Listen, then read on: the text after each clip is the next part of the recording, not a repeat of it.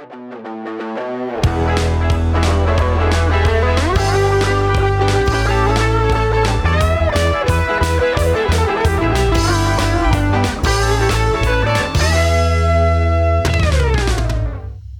everybody. This is uh, the second edition to uh, the Coup de Coeur Fantasia, but we're doing it in English because we have a special guest today, a regular at the Fantasia.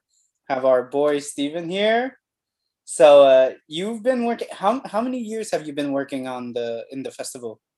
Um, I first started off as an intern um, back in 2018, and I just kept the same position since so 2018, 2019, 2020. So three years. Wow, it's been uh, one hell of a ride. Yeah.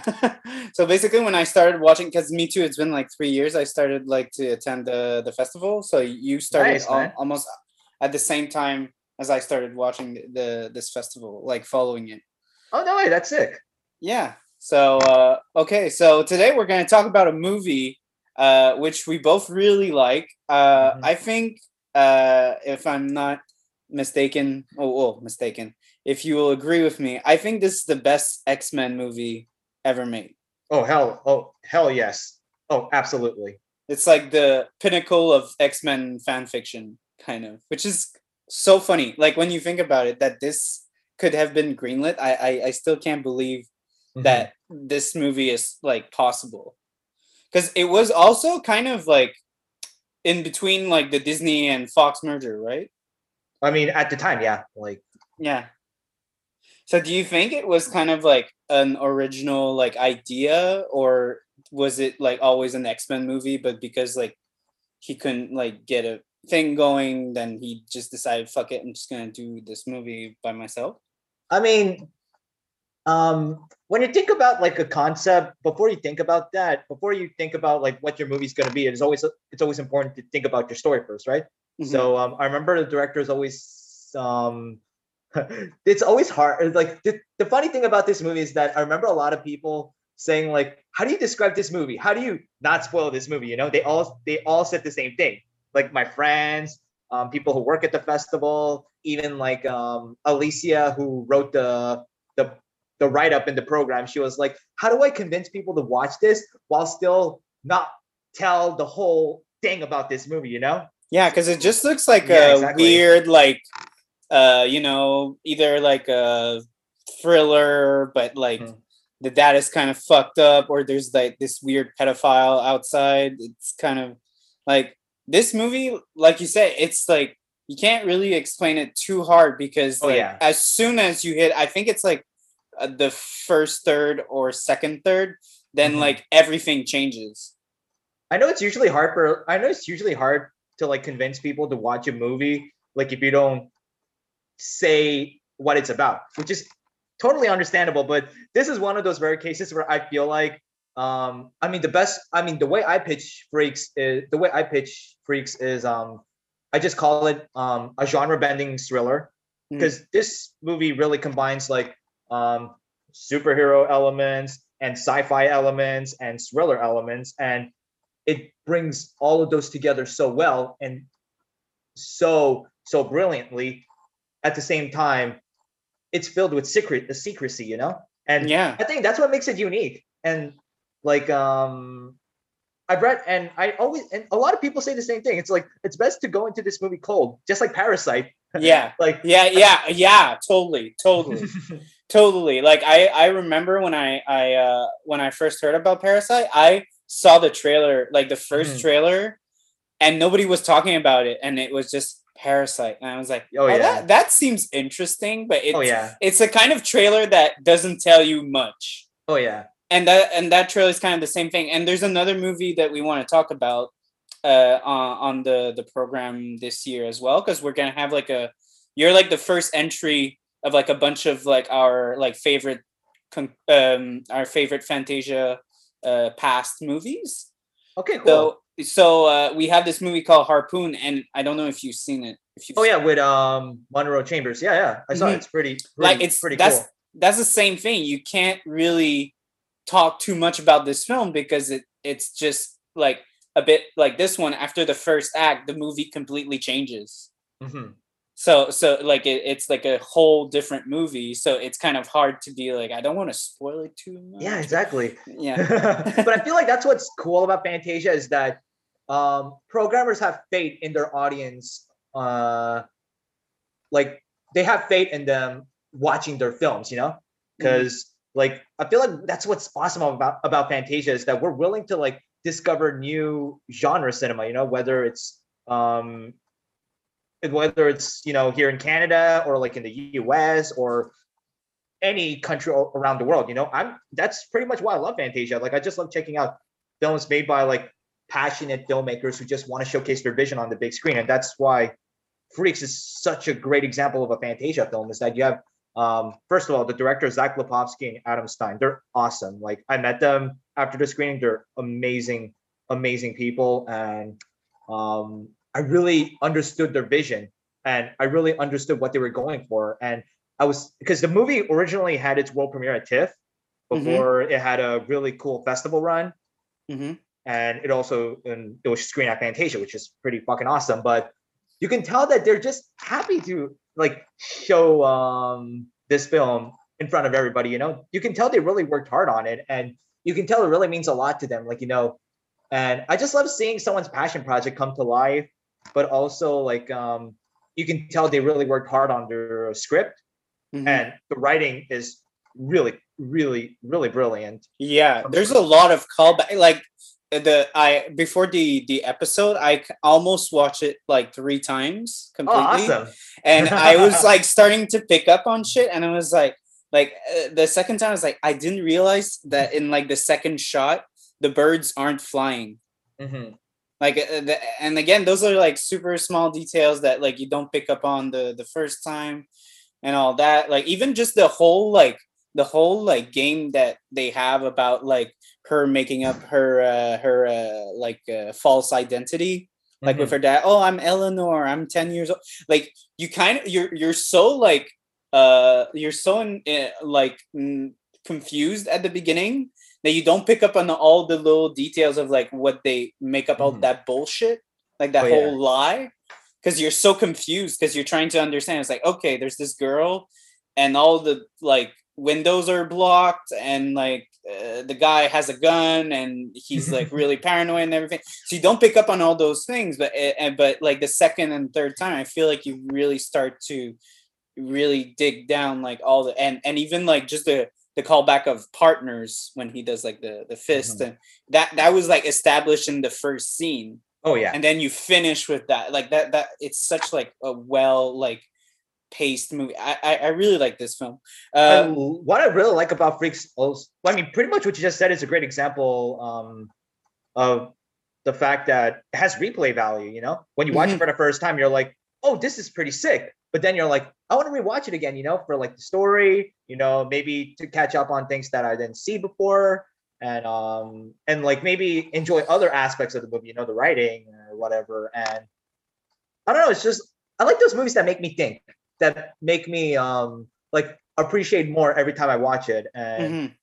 so yeah, um I remember first seeing it at Fantasia, I was like, holy crap, this is fucking good. But then you're like, I want to see it again. But then you start thinking more and more and more, and you're like, why am I thinking about this movie so many times? It's because like there are other things that maybe, like I said, um, that maybe you didn't caught up on before, you know, and that you Mhm. want to like appreciate even more. So because I- I, remember like I remember I- when I yeah, I felt uh, like I felt like this when I saw Harpoon because I Oh, okay. really liked Harpoon, uh-huh. and and me it was more on the acting, like because like Harpoon is very like a oh yeah, it's only like yeah, it's only three people like in a Mhm. boat. Yeah. and I was like, oh my god, it's like a play I want to re see again. Like I would like to Oh, see a play cool. that. Yeah, yeah, yeah, yeah. But yeah, you, it, I didn't think of it that way, but that's a good uh, aspect that you mentioned. Yeah. yeah, and and you're hundred percent right. Like that movie is. I I also thought it was really well shot. Oh yeah. Like just it the was, really, it was really suspenseful. It was really suspenseful with the musical score and like the way um, they filmed the actors, like you know, arguing with each other. It's so good. hmm And like just I love the aesthetic of the house. It's such a shithole. Oh yeah. but and, but it's like so there's so many like details that are so interesting like just in terms of composition like there's Mm-hmm. windows with like barbed wires that are like kind of not symmetric, but it's kind of like still interesting to see. Okay, And- yeah. yeah there's like a bunch of like super like interesting shots and like I, I i just i wrote in my notes how interesting it was um when they had the um, the color grading when she comes out of the house it's Mhm. so vibrant like the the the colors with the like the the trees and everything and the mr snow by the way how fucking creepy the grandpa is so fucking creepy Oh, he's a great actor. but, but, like he's so he's such a great yeah. He's but so that's like- creepy at the beginning But I feel like that's what's great about Freaks is that you have no idea what the hell is going on from the get go, you know, and you're just like, "What the hell's this guy?" yeah And you and just keep asking yourselves questions, and then you're like, "Oh, oh, oh," you and and, it, and he he drops a book in, in in the in the fucking house Mhm. to like lure her out. I was like me and my girlfriend when we saw it, we were kind of like, holy shit, that's so creepy. Like this guy is just waiting for this girl to get out and just like take her and rape her.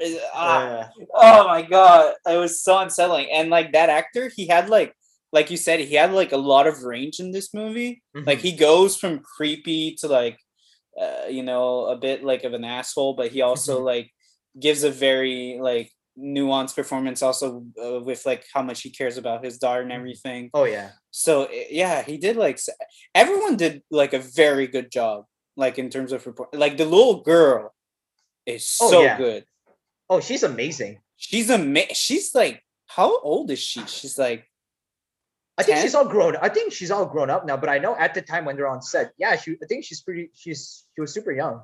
yeah But wow. But here's the thing. Uh, here's another great thing to touch to touch up on on um, Freaks. All the characters are well developed. Mhm. I mean, but also um, like to um to add some um to add something to what you just said about this movie being like an X Men movie, which you're totally right. Um, yeah is that the reason I love the X Men movie so much is that no one's a good guy, no one's a bad guy. They're just people trying to survive. They're scared, Mhm. yeah and I think that's something that they show also in Freaks. Like, Yeah. you- no one's using their powers. You know, oh, I'm a superhero. Oh, I'm a supervillain. You know, it's like, like they're like, okay, so it's portrayed in a really. I mean, sure, it's. I mean, they have superpowers, so I guess people will say it's not realistic. But like, like conceptually speaking, it is realistic. You know, if we had Yeah, yeah, yeah. superpowers, like we wouldn't we wouldn't be like, oh, I'm Superman. I'm gonna use these powers for good. You know, honestly, if I had like, if I had the ability to fly, I, I. I okay, I'm gonna sound like an asshole for saying this. I would abuse that shit, you know. I would just like fly wherever the hell I want. I wouldn't use it to like I wouldn't I wouldn't use it to save people like the moment I get it, you know. So like I think that's something that the freaks directors show really well. And I even saw um like um Fantasia has um this um YouTube channel where like um they post interviews with the filmmakers, right? Mhm. And um, I remember like um, one thing that Benoit like said to the directors. By the way, shout out to Benoit. He's an awesome guy. um, he he actually said um, he's actually he also brought up uh, the concept of X Men in this movie, and and that's why I'm bringing this point up again. It's that the directors themselves said um, no one's a good guy, no one's a bad guy.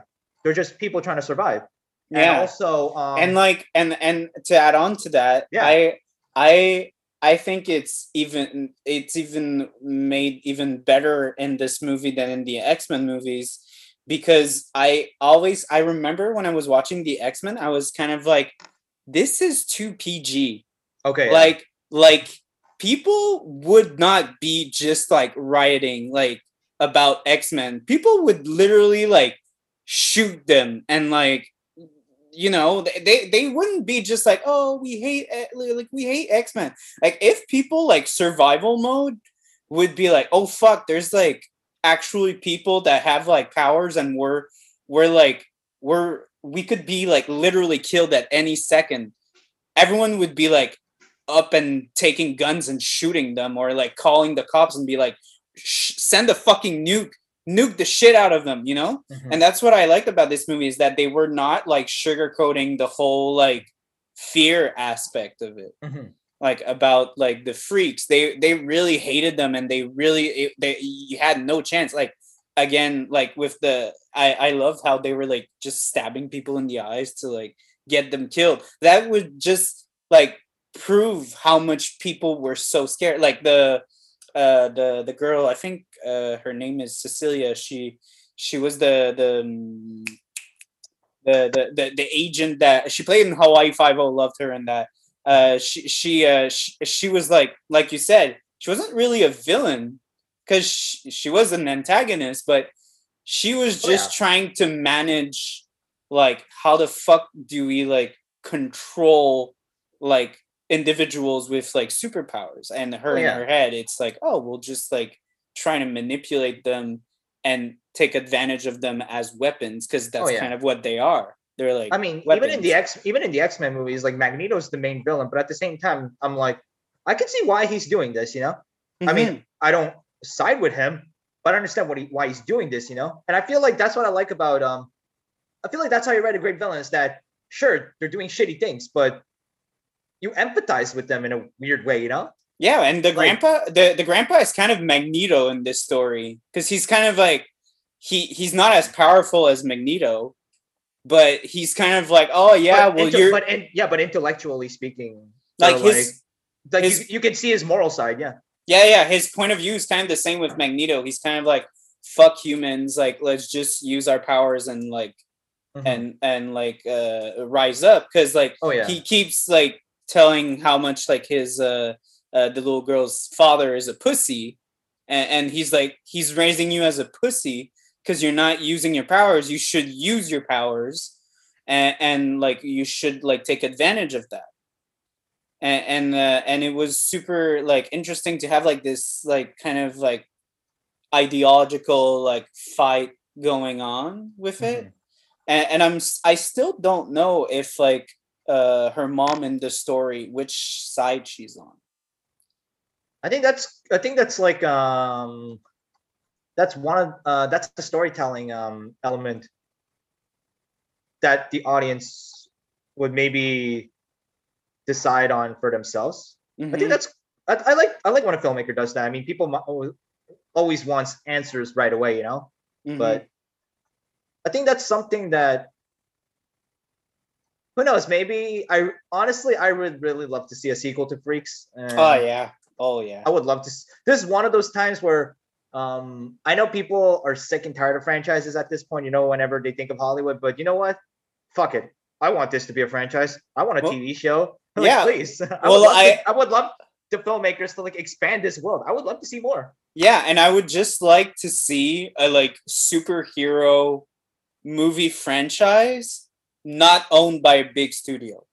Well, that's that'd be awesome. So like again, because in this movie, like we don't have a lot of rated R superheroes because they're very like cult uh, countercultural. And they're very Like- contained. Yeah. Yeah, like Deadpool uh, almost never happened. Logan was just I like love Logan. I love Yeah. Logan. yeah, and Logan was just like basically like the the director had to beg and like I think uh, if I remember right, he did like one or two movies for the studio to do Logan. He was like, "Okay, I made these two films or that one film or these two films. Now I'm making this." And it was like a huge risk at the time and they were like, "Okay, but we're going to slash your budget." Even like even even Hugh Jack even Hugh Jackman uh, said that he took a pay cut from his Mhm. paycheck like, just to make it rated R, which I think Yeah. is really commendable. And, and then after like we have like The Boys, which is like Oh, probably I like, love that show. Yeah, I think it's probably one of the best rated R like superhero properties there is like in the media right now. It's poking fun at everything that Marvel and DC are doing right now, and I think it does it. Well, I keep saying this word beautifully. it yeah, well, really is. it does like, and I like the kind of, well, of course, I like the whole like uh evil Superman kind of like discussion. It's always interesting to have that discussion. Mhm. and and it's so interesting in that show specifically because the evil superman is not even just like oh it's an evil human that was raised it's like no it's a fucking rat like a lab rat it's like even worse he's not even human he's not even like a person he was bred to be this and it's fucked up okay, yeah.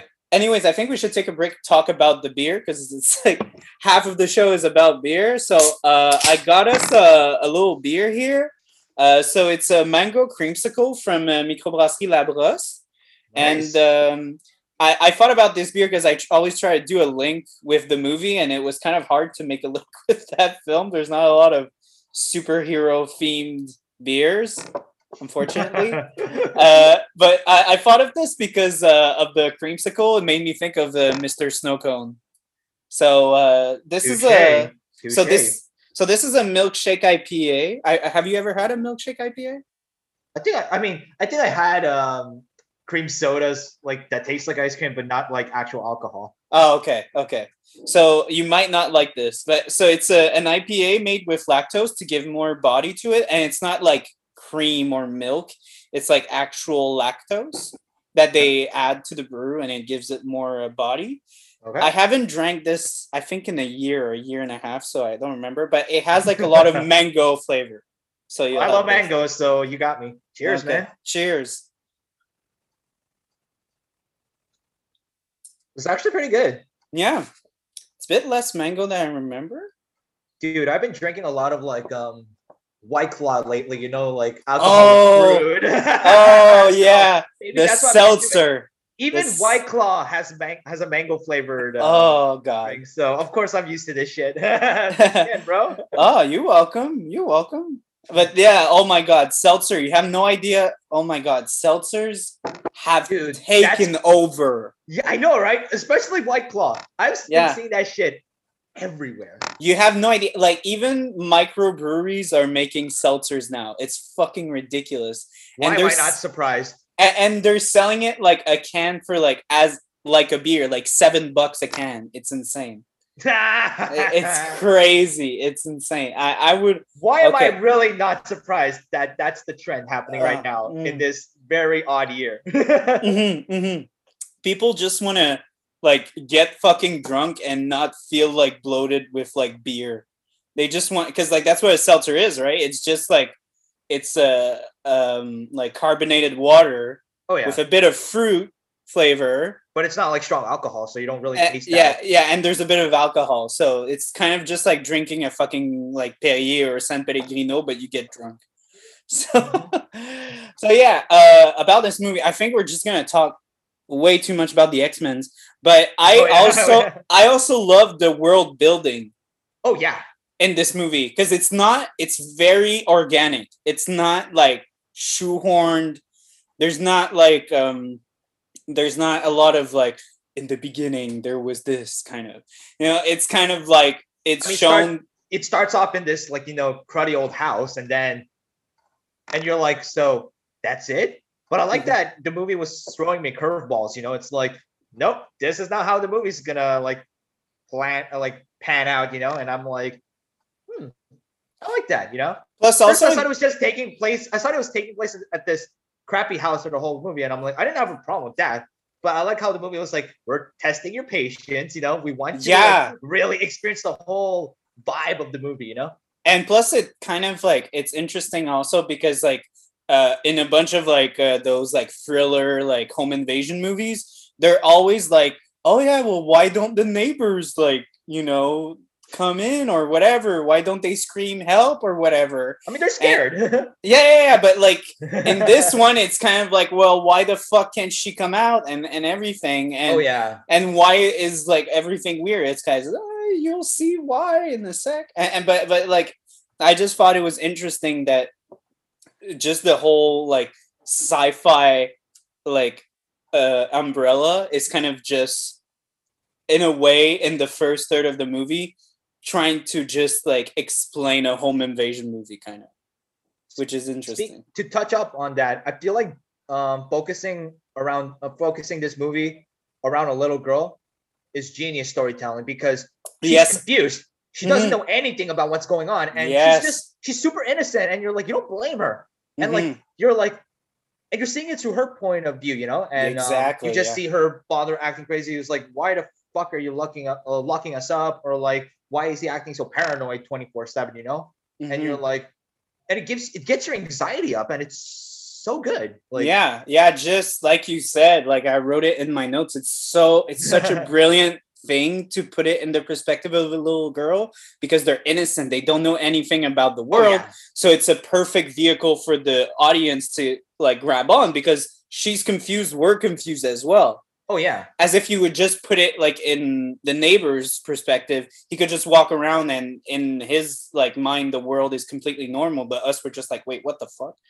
But mm-hmm. it, it, it's really good, and and she's also it's it's also like a bit you know get it kind of gets you into feelings she's cute and you're like oh. So you, you kind of like identify and you kind of there's like your instinct that comes in. You don't want her to die or anything. You have this you, you have this you have this personal dilemma too. You're like you want her to get out of the house. You know she, she like you could tell she doesn't know what nature is. You can tell like she never had proper fresh air. So you're like you feel bad for her you know? You're like no you can you should get out. But at the same time you're like like oh shit maybe um her dad is right. Maybe there is something fucking creepy or dangerous happening yeah. outside their place, you know? And that's and that's when you wrong. start Yeah, exactly. Yeah, and when you have doubts, that's when you start seeing the weird shit. Like again, like the people in her closet, uh the girl like giving her ice cream and the ice cream is like melting in her hand. That was like the first time I was like, okay, what the actual fuck is going on outside? Like I I don't know what's going on outside because like this girl is not like she's not fucking normal. But yeah, uh, I I uh, I also liked again uh, with the my perspective on it being organic when you see the the mom and like um what's her name? Is it harper the name of the girl?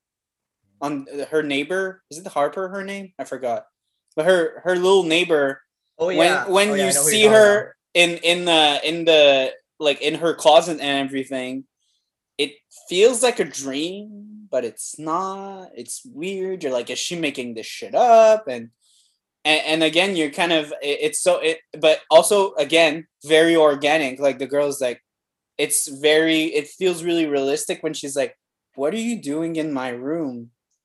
And, and when the mom is kind of like oh you're not real you're not real you're not real like at, at the first times and she's like screams what the fuck did you like get the this kid out of here? Like she thinks that there's like a kid that has like maybe like i don't know like face changing powers or something.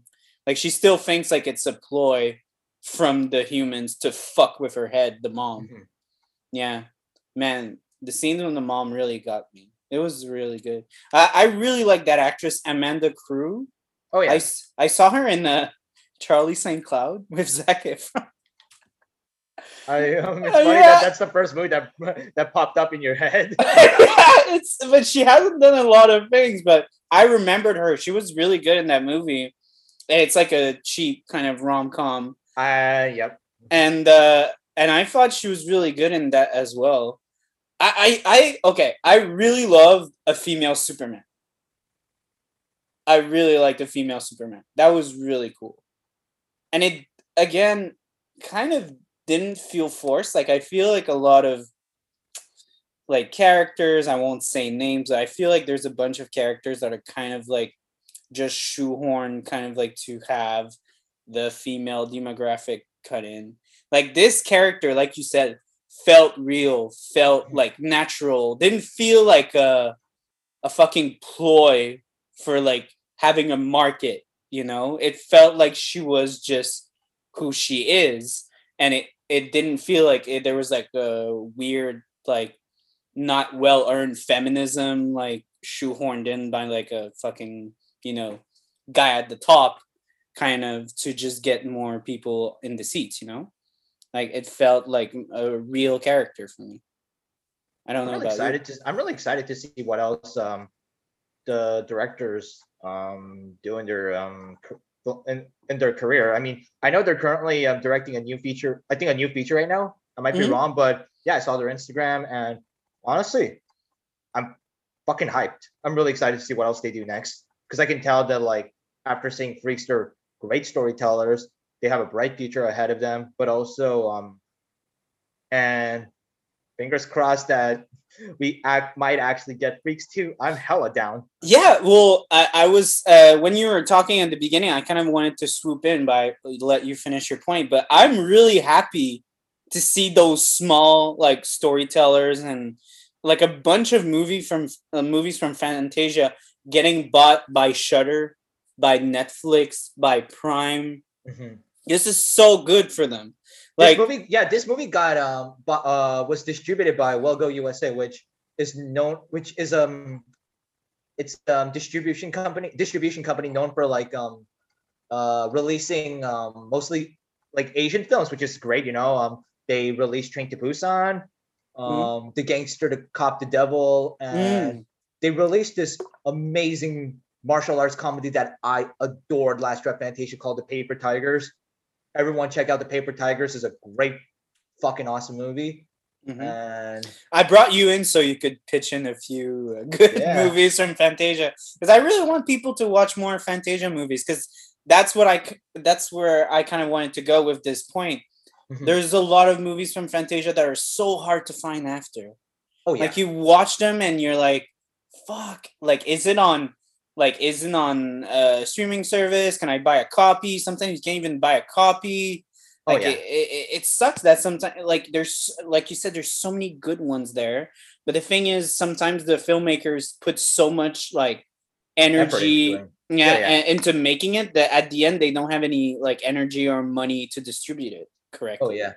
The the shitty thing is that um I was really worried on how Fantasia Fantasia was gonna go last year, you know, with COVID fucking shit up, you know. Yeah. Yeah. But I'm really glad that like it turned out a lot better than I expected. Like, sure, it was virtual. I mean, don't get me wrong, it's obviously not the same as uh as an in-person screening with a crowd filled with loud, passionate, and excited cinephiles. You know, it's obviously not like that, but Yeah. it doesn't change the fact that like um Fantasia's uh, moviegoers are still willing to check out these films. Sure, it's they're watching it in their living room or whatever. Like, I mean, I have a four, I mean, I wa- I watch films on a 4K TV, so I was lucky. But um, but Yeah. it doesn't change the fact that like I still um we still want to support these filmmakers. You know, we want to see what they do, and I think it's important that we keep doing that because in a time where we know that COVID COVID forever changed the movie industry, Mhm. it's important to like speak with your wallet. You know.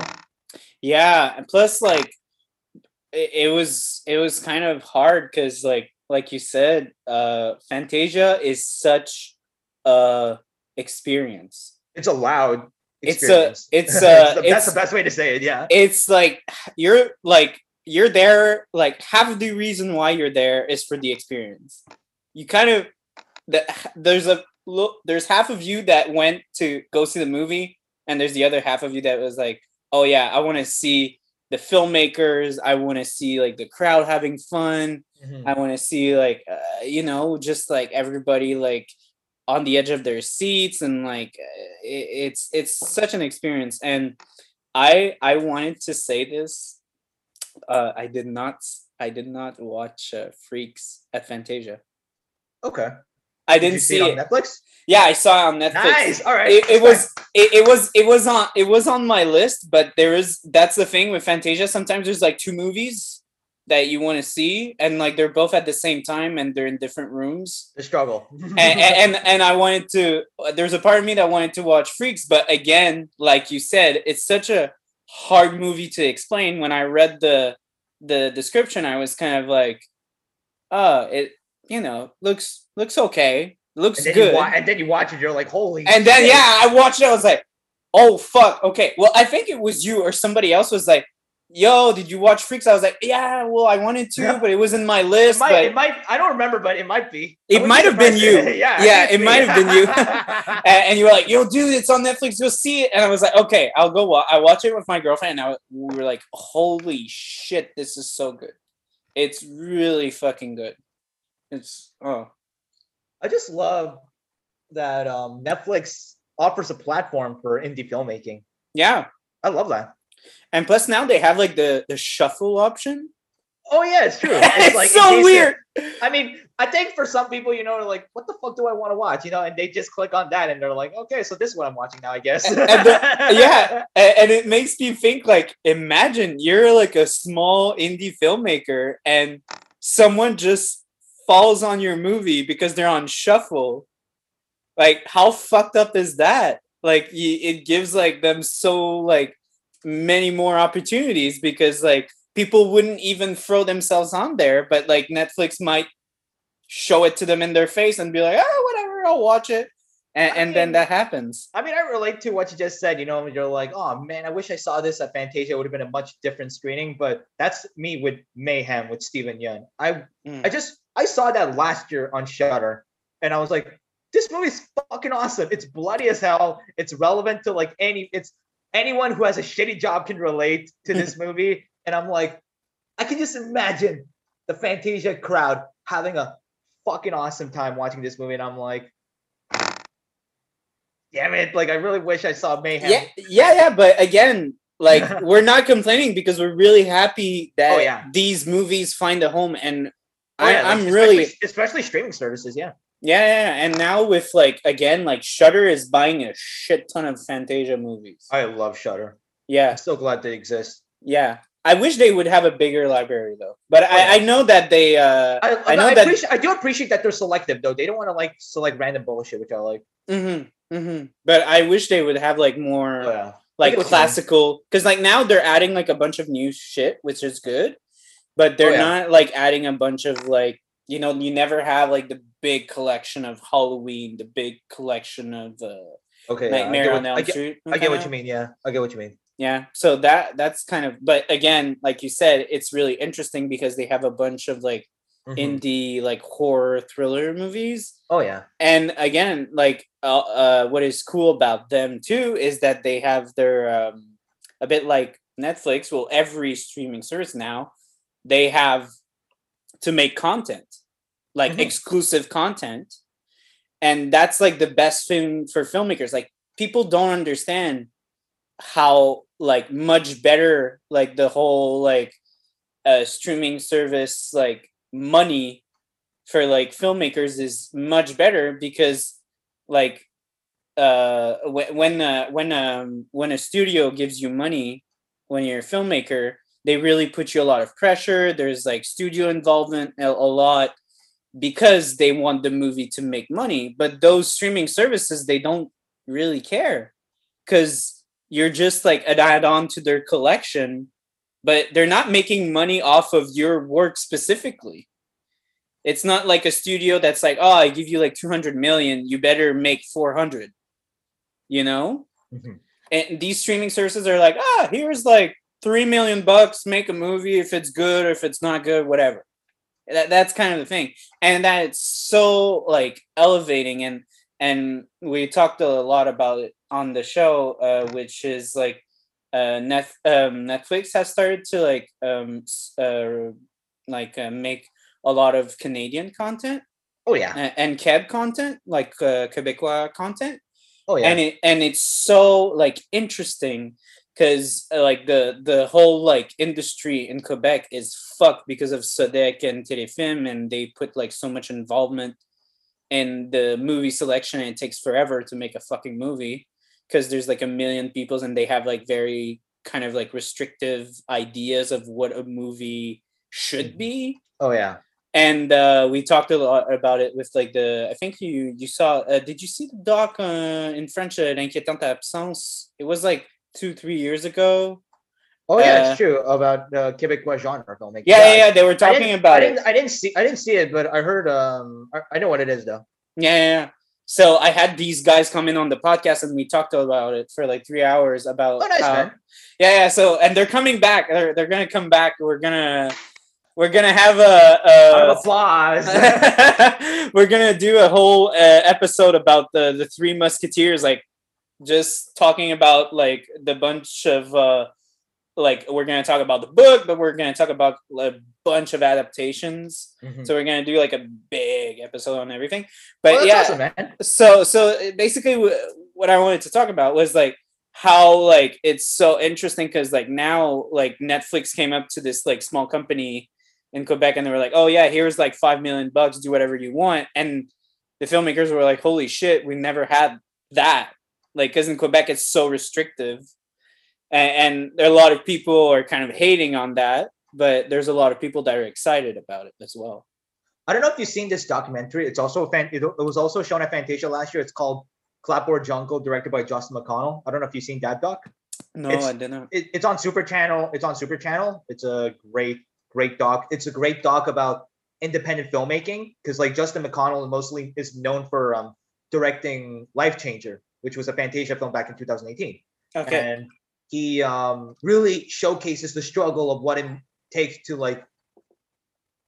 I'm gonna put it in a funny quotes thrive in the film industry. You know, like he really showcases how hard it is. You know, because people because when people think about filmmaking, they only think about like the camera or the acting. No, it's also about the funding, the film festivals. Um, it's also about the pitch meetings. You know, and like Mhm. he showcases all of that.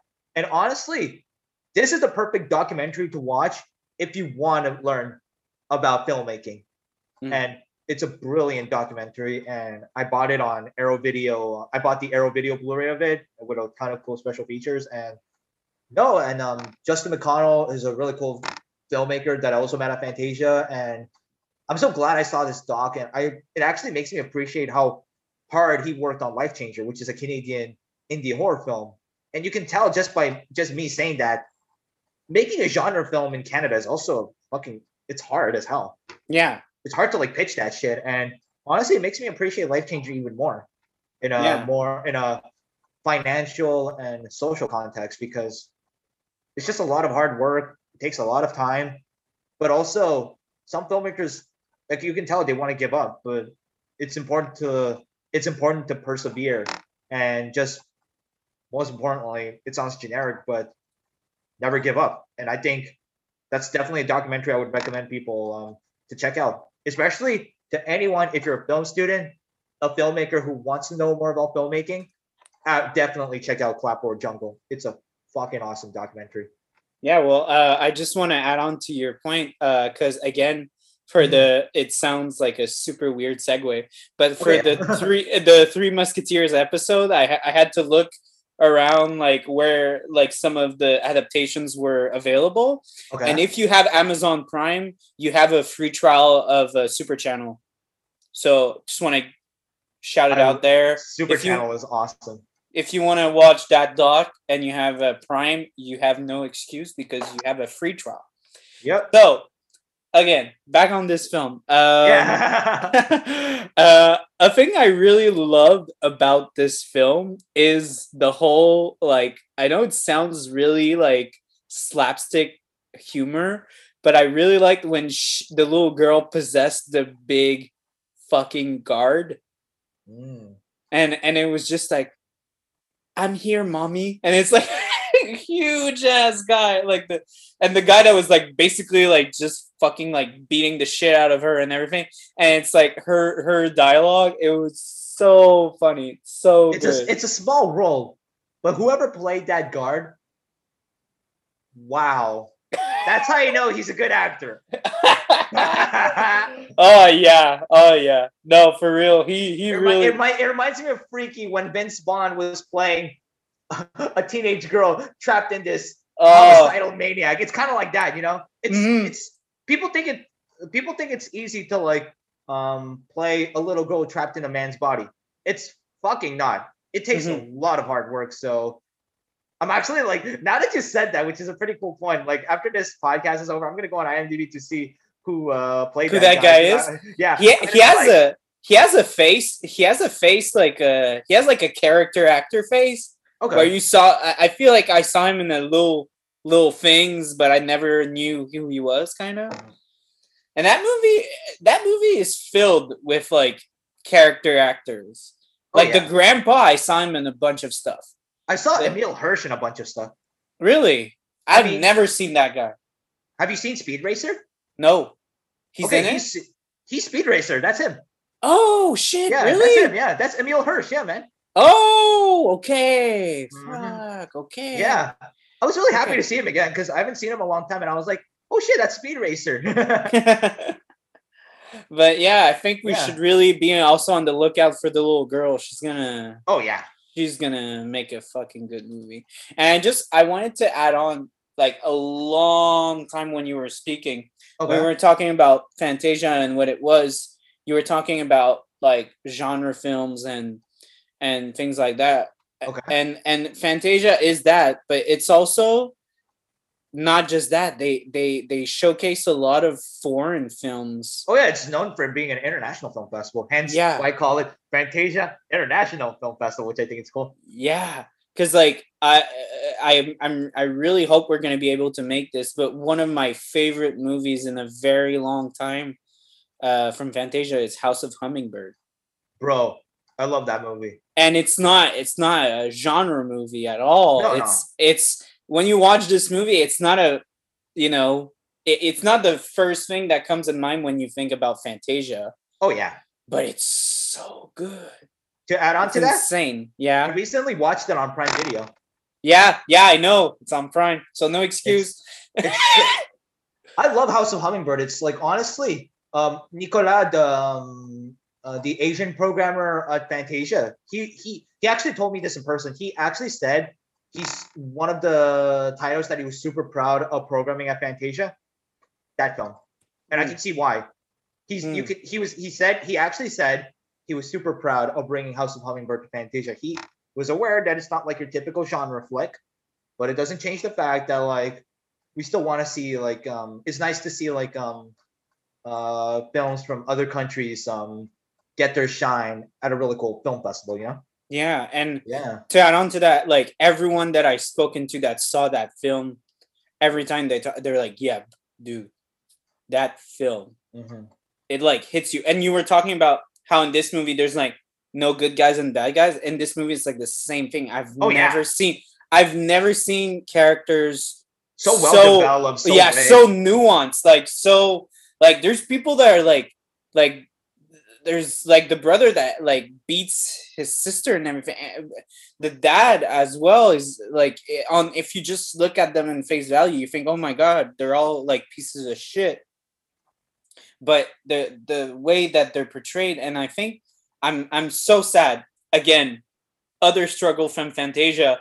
There was a movie i wanted to watch after house of hummingbird and i had to like run to go see it but i really want and i was disappointed in that movie so but i won't name it because i don't want to be a jackass about it because I, I don't think we should bring down movies like these movies Oh yeah. have so No. like like you said like it's such a struggle to get there it, it was just not my cup of tea whatever Oh yeah. Don't be film Twitter. Yeah, It's yeah, the yeah. absolute worst. yeah so uh i want i went to go see that film right after so i Okay. missed the q&a and i was so sad Okay. like I, I like if i could be emile hirsch's character i would do a time bubble and go mm-hmm. back But- to add on to what you were saying about like you know House of Hummingbird is not like it's obviously not your typical genre flick because it's not like that. But honestly, I didn't see this at Fantasia, but they screened it at Fantasia, and it ended up being, and I still stand by this one of my favorite films of all time, me too Skate Kitchen. I love Skate Kitchen. I didn't see it at mm. Fantasia, but it was screened at Fantasia, and it's it's a movie about like um this group of um female skateboarders like like showcasing their love for skateboarding, and you're like, this doesn't sound like a genre film, but at the same time, like, wow, this is, and I still stand by this, a fucking masterpiece. Mm. Skate Kitchen is an incredible film. I think it's available to watch on movie, but um, like I know some people, I know like I read a couple of reviews of this film saying like it may not, it may not be your typical genre feature that you would see at Fantasia, but it doesn't change the fact that Skate Kitchen is such an incredible film. I don't know if you've seen it, but Skate Kitchen is i absolutely. amazing. haven't and that's the thing i want to add on to this Mhm. uh I, I think that me and Steven, we made you understand that. But when you have a program of Fantasia, keep it. Really keep it. Because, It's a great souvenir. yeah, and you're not going to be able to see all the movies you want to see. That's for sure. Second, you're going to be able to be. Because there's always like that one time you're like, oh, yeah, I, I, I read that thing. I didn't have time to go see it. I totally forgot what the name was and then you you go back and and, and you're like oh shit it was that one because you circled it and everything Oh yeah. and you go back to it and like oh fuck it's available on like prime or whatever mm-hmm. apple tv or something i'll watch it like there was like this one movie i i really liked and i, I that's one of the sad ones i i, I can't find a copy. But the dark it's like a weird like horror kind of uh, Beauty and the Beast kind of like story, but like the the boy like it's kind of like the the sexes are reversed and like it's the girl that's the beast and the boy is like blind so he can't see her so they kind of learn about each other. But it's like a super Alright. big genre film because the girl is basically a kind of like cannibalistic zombie and she eats people that come near her house. Okay. and, and, and like she's like oh i'm a monster. Nobody likes me. And then this blind person is like oh well you're not that bad. And like they build a relationship. It's really good. It's a really good it's like a really good story about like trusting people and like and everything and yeah so again don't throw away your programs nope. because yeah Keep it. Keep it. Yeah. Keep it. Keep it. and another thing, watch the fucking shorts because there's some really good shorts. Like oh, I I this I is, this is gonna be uh this is gonna be a total total total thing to say out of nowhere but the moment you said that i had to bring this up a short film that my friends and i worked on is gonna be shown at fantasia this year oh fuck, what is it? What is it Uh, with? um nuns with nunchucks directed by directed by my good friend lorenzo gutierrez written by my good friend vincenzo nappi who also had a short film who also had a short film screen last year at fantasia called first bite which we also worked on together and Hmm. no i'm super happy and um, we're really excited about its upcoming canadian premiere on august 19th Shit.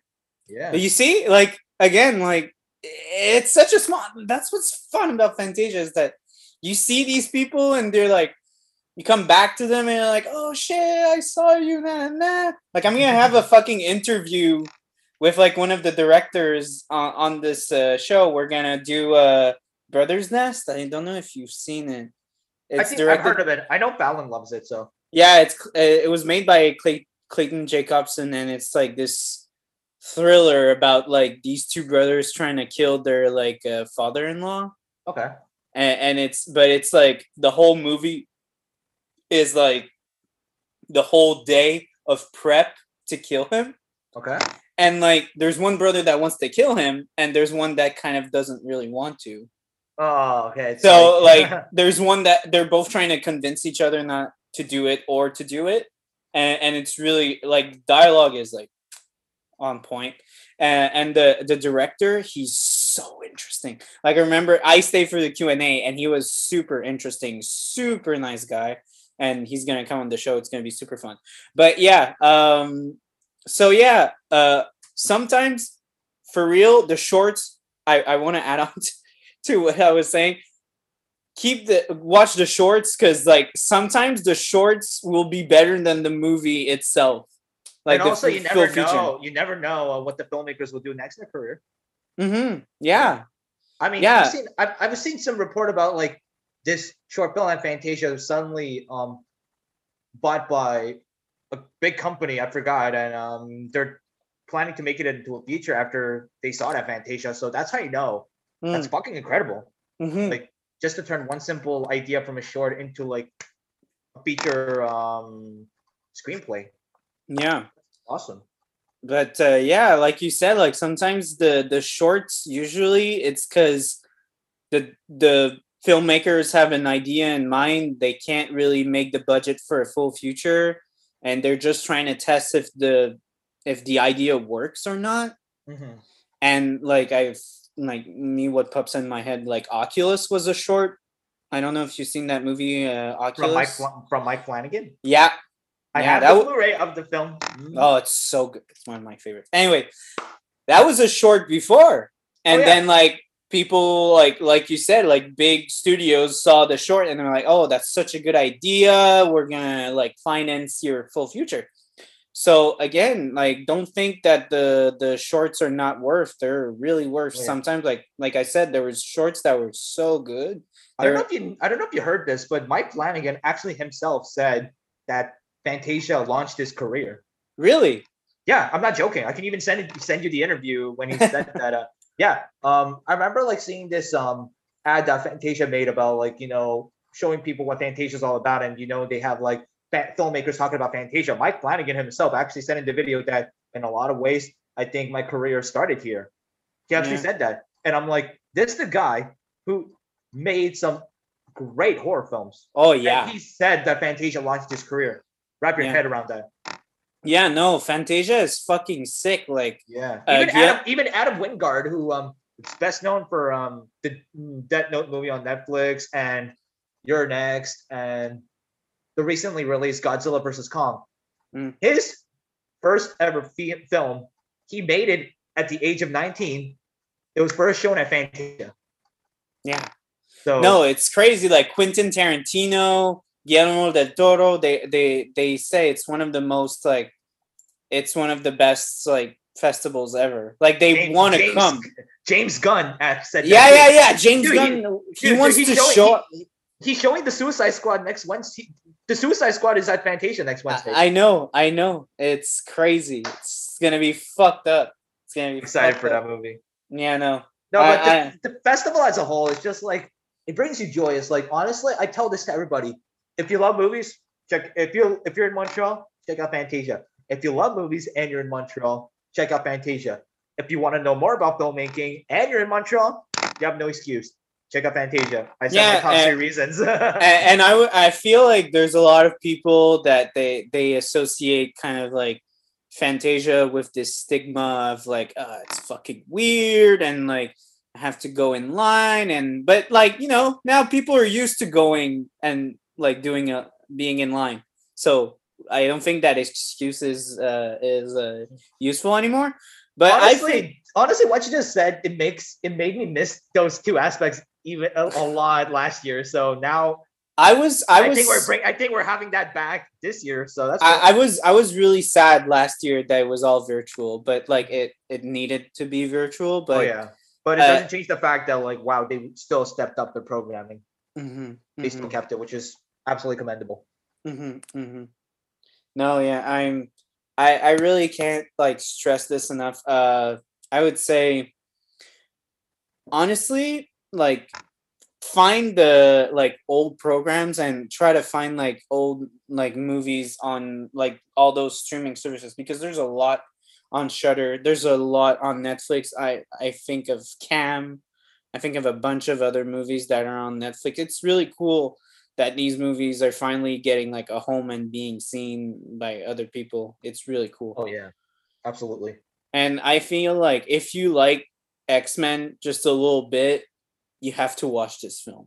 You have to check out Freaks. No, It- It's even if you don't, even if you don't like the X Men. Oh yeah, because I, I know I know a bunch of people that like um don't like superhero movies like uh, it's fucking corny and all that shit but they love like the rated r things like deadpool or uh or, Logan. or- yeah yeah or or I mean, like Joe. I mean, Joker. yeah, yeah yeah they love like the the fucking um uh, the boys like i know a bunch of people that hate super mm, like superhero movies and love the boys so i feel like i if you love or hate the x-men you could really still like this film because it, it's kind of it, it takes it very seriously but it also kind of pokes hole holes at it Okay, yeah. yeah I, I get like i feel like it, it- you know No, like that's a good. That's a good. That's a good uh, perception, though. Mm. I'm just glad. I'm just really excited for what these two filmmakers are going to do now. That's, yeah that's what I'm asking. I'm super excited. But to, uh, uh, I, I was gonna ask you, do you know are they like friends? Like what's because you don't see a lot of like co-directors and co-writers. Like I think I could name like five. oh, yeah, they're, oh no, they're friends. Yeah, they're friends. Okay, because I Yeah. know uh, there there's this uh, duo that I really like. Um, that are like Australian or New Zealand filmmakers that they made a they made um Daybreakers. Okay. It's like this vampire movie, and they made this weird ass movie. Look, uh, let me just. I'm, I'm gonna find it. Uh, give I mean, even like script writing duos, like some of them, like are friends. They were maybe childhood friends or like high school friends, and now they make scripts together. It's also like Mhm. that. Mm-hmm. What What's that movie? Fuck. Predestination. Have you seen that film? It sounds familiar. It's like a. It's a. It's a movie with uh, Ethan Hawke, Okay. and it's like um. i- It's about a guy that meets. It's like again. It's like one of those films. Like I I can't even tell the concept because it kind of like spoils the whole movie. Hey, just like freaks. yeah, a bit like freaks. It's fucked up. Like, okay, it's a it's a guy that works at a bar and has like a girl come in, and she looks kind of odd, and they start to realize that they have a weird connection to each other. Okay. They know things about each other that makes no that you couldn't possibly know. Oh wow. I'll leave it at that. But it's honestly now that you said that, the fact that like you don't want people to know more about it, you just want them to go in cold. Mhm. I'm hella interested. yeah no it's uh honestly it's uh it's uh I, I i i will try to not make this this but it makes you think a lot about very like big ideas and that's what i like the these uh, two brothers are called because now i'm online and i can see it michael and peter spierig they do a lot of sci-fi things Okay. they have very interesting ideas Okay. about like society and how we view themselves and how they make movies it's it doesn't like feel like they shoehorn and they Okay. jam those ideas. They they really construct like really interesting stories but it's kind of stories that make you think a lot about who we are what we how we treat ourselves how we treat others. Like daybreakers it's like a huge like commentary on like uh on like meat consumption because they're all they're all they're all vampires. And the whole the whole point of the movie is that oh yeah well we're we're running out of humans to to eat. What are we gonna do?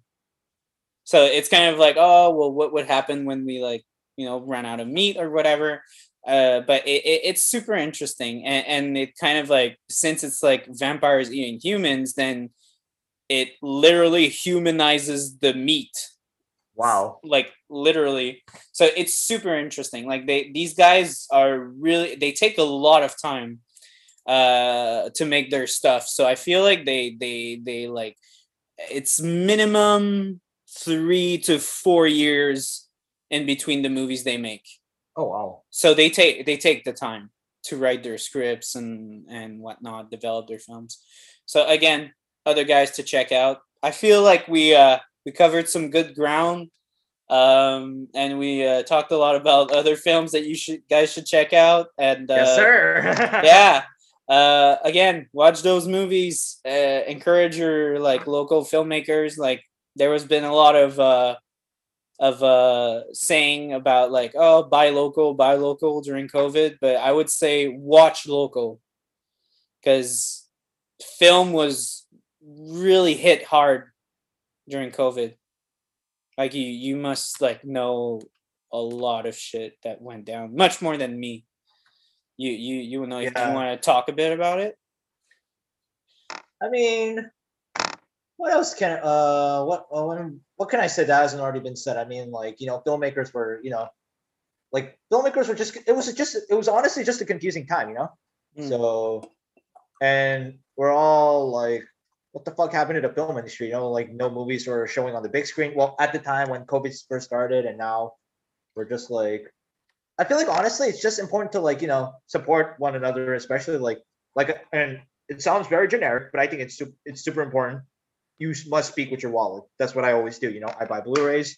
I um I rent movies if I don't have time to like um see them uh, um on the big screen. Like I just recently uh watched the Sparks Brothers like last night because I Mhm. love it. yeah you told me yeah you, you told me great about it. documentary and no honestly like since last year i've always been like i've always been renting movies and you know some people like they don't do that shit i mean sucks for them but i did that so i think it's really important to like um during a time like covid that if you support the filmmaker show some actual support it sounds Yeah. generic but that's what i live and die by Yeah, because like, uh, not to go into details, but I Oh, yeah. know uh, I know a few like bodies uh, more in Quebec. I, I would say like I'm more in link towards like the the Quebec scene and like, uh, man, the movie uh the movies like the money did not go to the right places. I can tell you okay that. okay and like the filmmakers were basically like fucked and they got nothing and uh i think that they deserve a lot of like attention and they should really like like you said rent their movies. It's five six bucks. Come on. Yeah. like i i, I always tell when people are like oh five six bu- that's expensive. I'm like yo Are you minimum me? No. i'm like minimum salary is like what 13 13 bucks? What is that that like 1360 you think it's not worth half an hour of pay to like watch a fucking movie that's like two hours and the people like struggle their fucking like life away to make these films like come on jesus like Five on. or six bucks is nothing compared to like what Warner Brothers and Disney are doing right now with like thirty bucks for a movie. oh yeah yeah yeah So Like- um, if they Mhm. say that five or six bucks is too much, I beg to differ. yeah yeah yeah yeah no so So no, on. uh, support no. Also, like if I can't stress this enough, if you're a cinephile living in Canada, check out some films at Fantasia. A virtual ticket is only eight bucks. You're getting a hella good experience watching this at the comfort of your own home, seeing some quality genre cinema for eight bucks. You're Mm. gonna get your money worth, guaranteed. You might be get you might be watching a shitty movie, but it doesn't change the fact that like you're still supporting the filmmaker and you're But, supporting like, the festival. like shitty movies i don't know i would say it's i would say it's like it's not your cup of tea because it's That's not actually no. I agree with you. That's a good thing to say. because it, it's not shit like i again i don't want to name some films but there were some films that i really didn't like at fantasia but the people beside me were having the time of their lives like that was like they loved that like subgenre or anything so it was like made for them it wasn't made for me That's good. But- actually, that's actually a really cool thing you're saying, man. So so so like just like at this point, just make your research. Kind of like look at the director if you can like find a bit what he's done, and look at some of his works and be like, oh okay, and if that's you want to, if you want to watch the trailer, watch the trailer. Yeah, watch the trailers. Usually they they don't spoil a lot. The the indie movies they Oh, it's yeah. not like big big budget films. Usually you Oh, don't. If you you know it's a know. big budget film, don't watch the trailer for that. Oh yeah. But, like yeah so just watch the trailers like read about the director see if he's done like some other stuff and see if Yeah. you could watch it and see if it works. Do your research and you probably won't regret what you're buying but you know sometimes give movies a chance because like harpoon it's one of my favorites and like i didn't know jack shit. Again it's a bit like freaks. They didn't say much because the the whole like movie completely like turns around after the the first act so like we we barely got like a bit of exposition but we were just like hey let let's try this let's let's see let's see, what the, let's see what the buzz is all about. You know. yeah yeah and uh yeah give these movies a chance Nice, i man. think we i think we could close on that think that would be a good close that was a good uh, closing statement. Yeah. so uh, go uh, go watch some movies at Fantasia. Follow our boy Steven. Uh, I'll give him a link, and uh, he he's been um, you've been a critique for um, for uh, so Since- many like Since 2017, holy shit. yeah. But you you do do you have like a, a place where you do most of your critique somewhere, or it's like uh, honestly, bro, uh, I lost count. I, I've been writing on like three or four websites now, so uh, so Okay. um, I, I like to mix things around, you know. So, but Okay. they're they're there, and yeah, Okay, so I'll, I'll ask Steven to send me those links. Yeah, I'll, I'll, I'll. I'll, I'll put it in the description. So uh, you guys go check out his uh, his reviews. We loved having you. It was fun talking uh, movies with you. thanks for having me on your show. Yeah, no, we, it was fun. It was fun. Yeah, same, dude. That was a fun talk. Hell yeah, cinephile, the cinephile. I love oh fuck yeah, fuck yeah, Fantasia forever. Hell yeah. okay, see ya. Thanks again, man.